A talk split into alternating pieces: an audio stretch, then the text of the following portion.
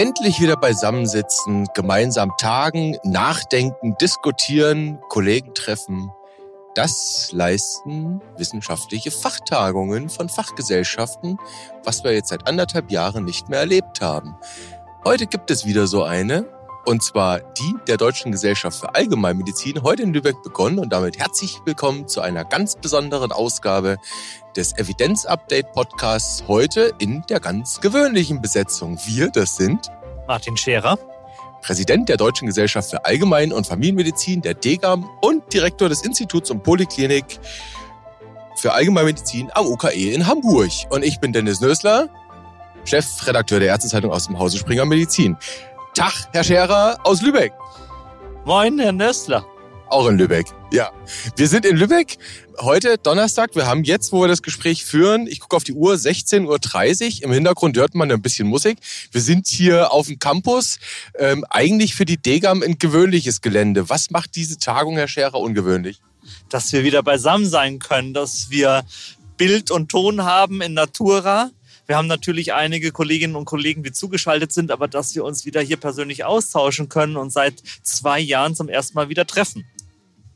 Das war alles virtuell ne, in den letzten zwei Jahren. Das war virtuell. Wir haben den Wonka-Kongress, der eigentlich in Berlin hätte stattfinden sollen, im reinen Online-Format gemacht. Hat auch geklappt, aber es ist natürlich was anderes, wenn man sich persönlich austauschen kann und endlich mal wieder dieselbe Luft atmen kann.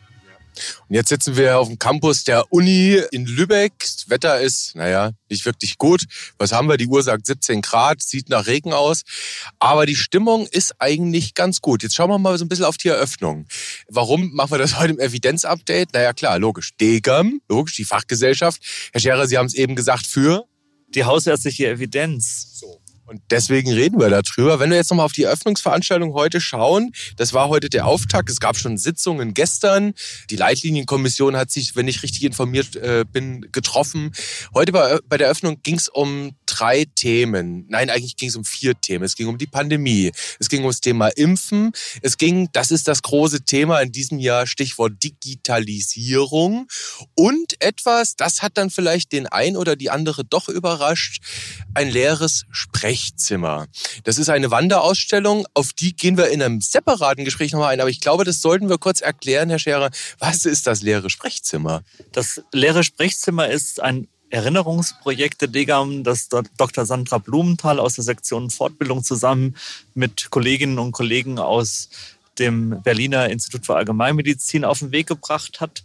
Und da geht es um das Andenken und die Erinnerung an die vielen niedergelassenen Ärztinnen und Ärzte, ihre Sprechstundenhilfen, auch die Patientinnen und Patienten, die jüdischen Hintergrunds waren und in der Nazizeit verfolgt und ermordet wurden. Also es geht tatsächlich, das ist ja auch etwas besonders in der Geschichtsarbeit bei uns Deutschen, wenn wir über den Holocaust reden, über die Nazizeit, reden wir oft über die Täter. Und jetzt reden wir, das ist, wenn ich das richtig verstehe, ganz dezidiert auch die Opferperspektive, Ärzte und Ärztinnen, die Opfer geworden sind. Ja, genau. Und ähm, das sind einzelne filmische ähm, Teile. Es wird am Freitag ein Symposium dazu geben und auch einzelne Filme, die da gezeigt werden mit ähm, Textbeiträgen aus Tagebüchern und äh, auch Zeitdokumenten, aus denen deutlich wird, das war eine ganz sadistische Perfidie, mit der erst die Zulassung schrittweise entzogen wurde, dann äh, die ärztliche Identität der jüdischen Kolleginnen und Kollegen, die durften sich dann nicht mehr als Ärztinnen und Ärzte bezeichnen, sondern als Krankenbehandler. Ja. Und ähm, das war dann ein, ein, ein schrittweises Fortschreiten der ähm, perfidesten Repressalien bis hin zum Entzug der Existenz und Exil und Tod. Und das ist ein Projekt, das die Erinnerung hochhält, das an uns heranführt und deutlich macht, sowas darf es nie wieder geben. Das äh, leere Sprechzimmer soll uns mahnen, dass die Sprechzimmer offen bleiben müssen, immer offen und zwar für alle offen, gleich welcher Herkunft, welchen Hintergrund, welchen Glaubens, welcher Überzeugung. Offene Sprechzimmer, das ist die Mahnung dieses Projekts und deshalb freue ich mich sehr, dass wir dieses Projekt haben und äh, diese Erinnerungsarbeit auch von Kongress zu Kongress wandert als Wanderausstellung. Diesmal sind es Filme. Bei den nächsten Kongressen werden es tatsächlich szenische Situationen sein. Also da sieht man dann wirklich so ein leeres Sprechzimmer und dann gibt es immer verschiedene Schwerpunkte und Aktionen. Ich freue mich sehr darauf. Es ist ein sehr schön gemachtes Projekt. Können wir gleich mal ein bisschen spoilern. Nächstes Jahr die Tagung findet wo statt? In Greifswald also Greifswald, direkt mal einen Kalender eintragen, wieder im September dann. Äh, und mit etwas Glück kann man sich dann so ein leeres Sprechzimmer mal eine echte Ausstellung anschauen. Äh, wir machen noch, das können wir auch hier spoilern an der Stelle, ein bisschen ja, ein Cliffhanger schon mal vorgezogen. Wir machen noch in einem anderen Gespräch dann morgen, unter anderem mit Sandra Blumenthal und Christoph Heinze. Äh, und da sind sie auch dabei, nochmal ganz dezidiert auf dieses Thema abheben. Da gehen wir dann nochmal ein bisschen ins Detail, was diese Ausstellung, dieses Erinnerungsprojekt betrifft. Jetzt schauen wir nochmal so ganz grob auf die drei anderen Themen. Gehen wir mal zum Thema 2G. Äh, da haben Sie heute ganz klar gesagt und auch Eva Hummers, Ihre Vizepräsidentin, 2G ist für Sie keine Option, weil es Menschen ausgrenzen kann. So. Insbesondere, wenn man mit 2G so weit geht, dass man beispielsweise Kinder, Jugendliche damit ein, einschließt, die man nicht impfen kann. Ne? Also 2G darf nicht zur Ausgrenzung führen. Jetzt hat äh, Gesundheitsminister Heiner Garg, FDP-Politiker hier von Schleswig-Holstein, in der Eröffnungsrede äh, da nochmal ordentlich Salz in die Suppe reingekippt. Der sagte nämlich auch, nein, bei uns gilt 3G. Und er hat gesagt, 2G ist für ihn die Einführung einer impliziten Impfpflicht durch die Hintertür. Ja, ähm, das sind äh, Labels, die kann man vergeben, aber die Frage ist, ob es weiterhilft. Denn äh, wir brauchen eine deutlich höhere Impfquote. Wir haben zu Beginn der Pandemie gesagt, dass die AHA-Regeln nur dann die Pandemie im Verlauf positiv beeinflussen können, wenn jeder mitmacht wir müssen gemeinsam durch diese Pandemie gehen. Das war das Diktum von vor über einem Jahr. Und äh, ich würde dem hinzufügen, dass wir auch gemeinsam aus der Pandemie rausgehen müssen, und zwar durch eine gemeinsame Impfung. Wenn wir in der Zahl der Impfungen insgesamt so niedrig liegen und äh, über 17 Millionen Erwachsene immer noch nicht geimpft sind, dann müssen wir das jetzt erreichen. Dann müssen wir das jetzt im September diesen Jahres erreichen spätestens im Oktober, aber es wird dann ein äh, Herbst und Winter kommen, der ungemütlich ist. Also was hilft das dann, dieses Resonieren mit Impfpflicht durch die Hintertür? Ja, mag ja sein, aber wir müssen es irgendwie schaffen. Natürlich ist es auch so, dass Schleswig-Holstein ähm, sehr gute, sehr hohe Impfquoten hat. Wenn wir das in ganz Deutschland hätten, hätten wir weniger Probleme. Aber aufs gesamte Bundesgebiet gesehen liegen wir zu niedrig. Und ob das jetzt durch die Hintertür ist oder durch die Vordertür oder durch die Seitentür, wir müssen die Quote erhöhen. Ich glaube, ganz oben sind äh, Saarland und Bremen. Das sind nach wie vor so die Zugpferde. Ich glaube, Bremen zieht da wirklich ab. Die sind bei weit über 70 Prozent, was der Anteil der Gesamtbevölkerung, nicht der Impffähigen angeht. Ähm, Jetzt sagt die Degam aber natürlich auch, also Impfpflicht ist für uns im Moment nichts, was wir wissenschaftlich gut begründen können. Äh, Sie haben heute gesagt, bei der Pressekonferenz heute Mittag, was das für einzelne Berufe betrifft, können Sie sich das ja wohl vorstellen. Sie haben aber auch gesagt, und jetzt kommen wir wieder ein bisschen von dieser Idee einer Impfpflicht weg oder der Kritik von Heiner Garg, das sei eine implizite Impfpflicht 2G. Sie haben gesagt, es bleibt uns am Ende den Hausärzten nichts anderes übrig, als jeden Einzelnen zu überzeugen in der Praxis. Das ist am Ende, wenn ich Sie richtig verstanden habe, Currywurst, Bratwurst hin oder her, der einzige Weg, wie wir die Impfquote erhöhen? Ob das Bratwurstimpfungen sind oder Pommesimpfungen, ähm, ob das gutes Zureden ist, ähm, alle Möglichkeiten, positive Anreize zu setzen, unbedingt. Und dann ja auch Druck durch 2G bei Erwachsenen, nicht bei Kindern und Jugendlichen, weil wir ja die Immunkompetenten wollen. Ähm, wir haben in der hausärztlichen Versorgung dieses Mittel der Beratung, der langfristigen Begleitung und die Verhaltensänderungen, das haben wir auch bei anderen Themen, bei Alkohol, Nikotin, bei äh, Gewichtsreduktion, wo wir sehr lange und sehr oft mit den Patientinnen und Patienten sprechen müssen und es dann irgendwann eine Verhaltensänderung hoffentlich gibt. Hier ist die besondere Situation. Wir brauchen die Verhaltensänderung schnell. Klassiker Lebensstiländerung. Ne? Sich impfen lassen ist auch eine Lebensstiländerung am Ende. Schauen wir nochmal auf, ja, vielleicht das ganz große Thema, das diesen, das so ein bisschen das entscheidende Rubrum eigentlich dieses Kongresses das Thema Digitalisierung.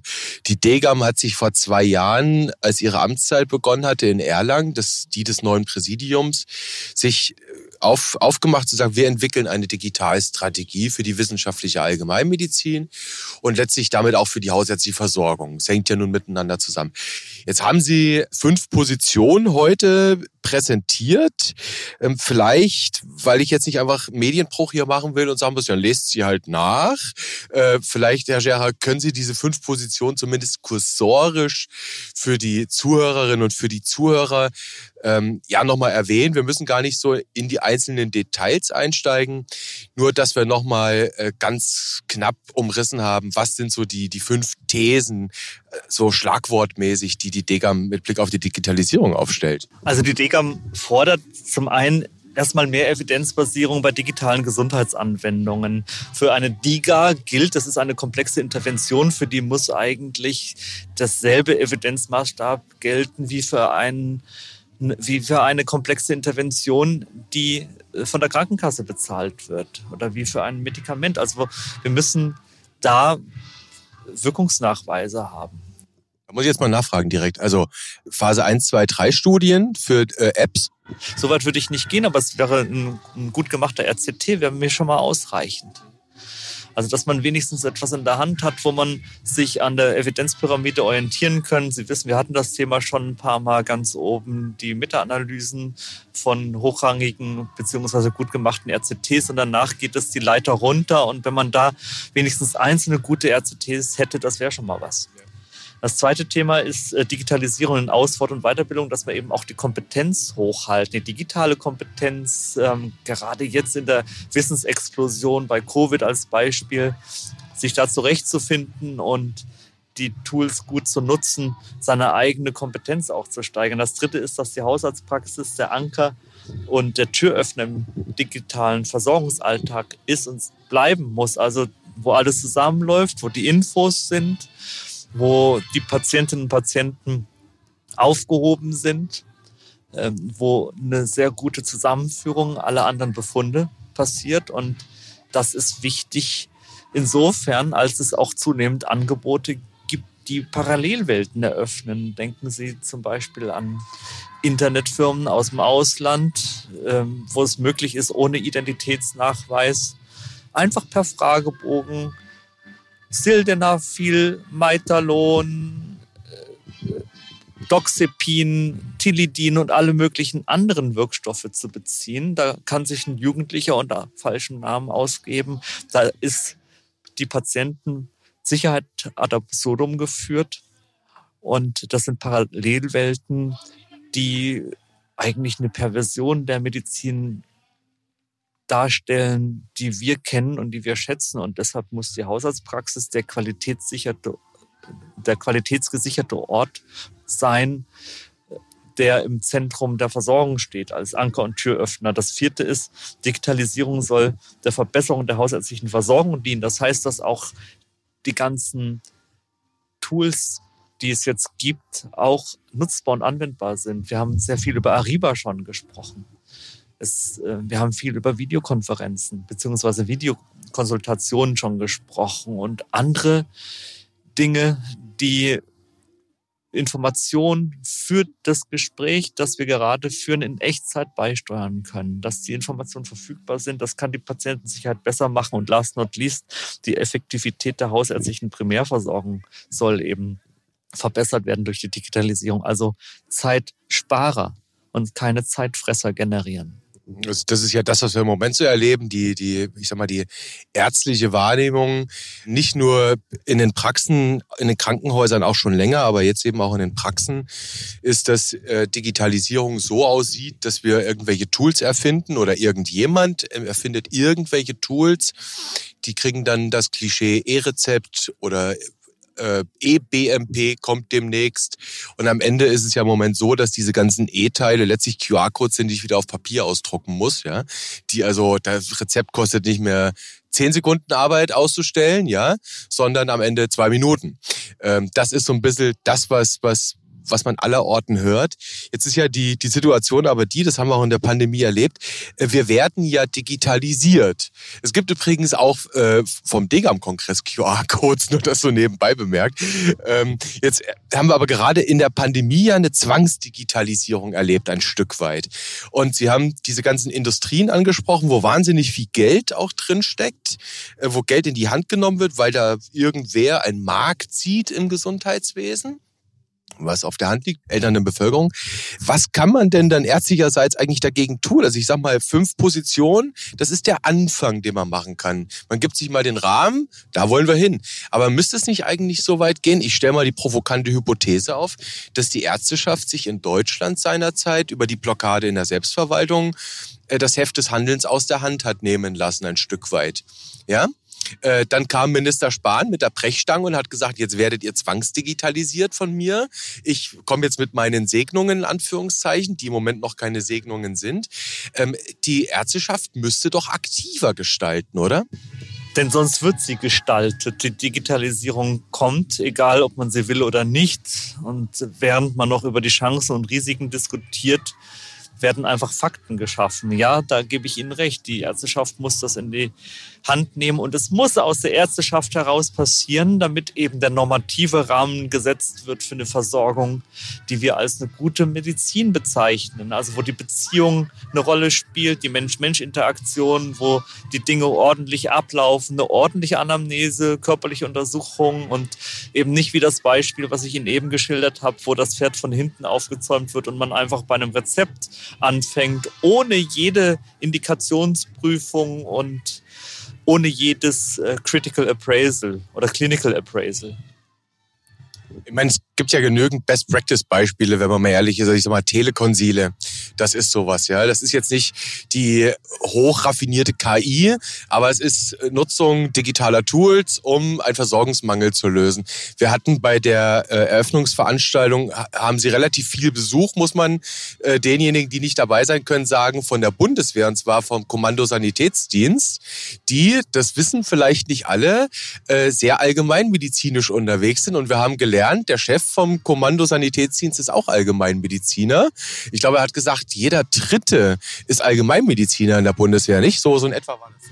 Ja, genau. Das war der Generalarzt Dr. Bacchus und das äh, Ganze schloss in der Eröffnungsveranstaltung auch damit, dass der Kongresspräsident Jost Steinhäuser ein Bild von Dr. McCoy auf dem Raumschiff Enterprise gezeigt hat, als einziger Arzt auf dem Raumschiff Enterprise. Und was ist er? Allgemeinmediziner. Ne? Als Generalist auf dem Raumschiff.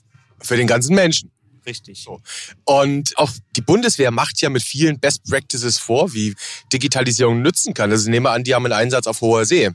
Dann werden die Fachleute per Videokonsil zugeschaltet. Also das sind doch alles Best Practice Beispiele aus der ärztlichen Versorgung, die Versorgungsprobleme lösen. Da kann man sich doch dran orientieren, oder? Ja, guck, und das ist genau der Rahmen, den wir auch gesetzt haben mit unserer Digitalstrategie, wo wir gesagt haben, Mensch-Mensch-Interaktion, es muss eine Mensch-Mensch-Entscheidung sein, die Patientenzentrierung muss gegeben sein und alle Grundlagen der guten evidenzbasierten medizinischen Entscheidungen müssen sozusagen abgebildet sein. Und wenn wir es schaffen, diese Werte rüber zu retten und äh, die Digitalisierung nicht von der Technik her denken, sondern von den Menschen, denen sie nützen soll, dann kann das was werden. Und die Beispiele, die Sie jetzt genannt haben, die bewegen sich genau in dem Rahmen, den wir als DEGAM formuliert haben und hier jetzt auch heute präsentieren durften auf dem Kongress. Wird spannend. Das war jetzt mal der Ausblick auf die nächsten ja, zweieinhalb Tage sind es noch. Bis einschließlich Samstag geht das. Äh, Herr Scherer, ich hätte jetzt fast eine Cliffhanger-Idee, die ich Ihnen wegnehmen könnte. Eigentlich müsste man ja in einer nächsten Episode nochmal so ein Fazit ziehen. Eigentlich mal zurückblicken, wie war es denn jetzt, oder? FIFA was? Ja, die Jahrestagung. Na, die wird super. Das heißt, jetzt mache ich Ihnen Ihren Cliffhanger kaputt. Wir blicken dann zurück auf eine Jahrestagung, die super war. Okay, das heißt Ankündigung an alle Hörerinnen und Hörer. Die nächste Episode wird exakt eine Minute lang. Oder vielleicht fällt uns noch was anderes ein. Ich freue mich jedenfalls sehr darauf. Der Spirit, der ist gut und ähm, es ist schon eine sehr besondere Jahrestagung, auch eine emotionale, sich nach zwei Jahren wieder so in dieser Form zu begegnen. Da gibt es viel zu besprechen und es sind ähm, sehr, sehr fruchtbare und konstruktive Gespräche, die wir jetzt schon hier hatten an diesem halben Tag das Epizentrum der Allgemeinmedizin. Ich glaube, Edmund Fröhlich, der Geschäftsführer, soll das gesagt haben, nicht? Edmund Fröhlich, unser Bundesgeschäftsführer der DGAM, der vor zwölf Jahren sich eigentlich an der Uni Frankfurt beworben hatte und dann als Geschäftsführer der DGAM gewonnen werden konnte, der wird auf diesem Kongress auch feierlich bedacht für seine lange Amtszeit, die nächstes Jahr pensionsbedingt endet. Dann sagen wir mal, Herr Scherer, auf ein gutes Gelingen, auf eine gute Jahrestagung. Viel Erfolg. Ich würde sagen, wir hören uns wieder an gleicher Stelle und auf gleicher Welle. Ich freue mich drauf. Jetzt fängt es nämlich an zu regnen. Tschüss. Tschüss.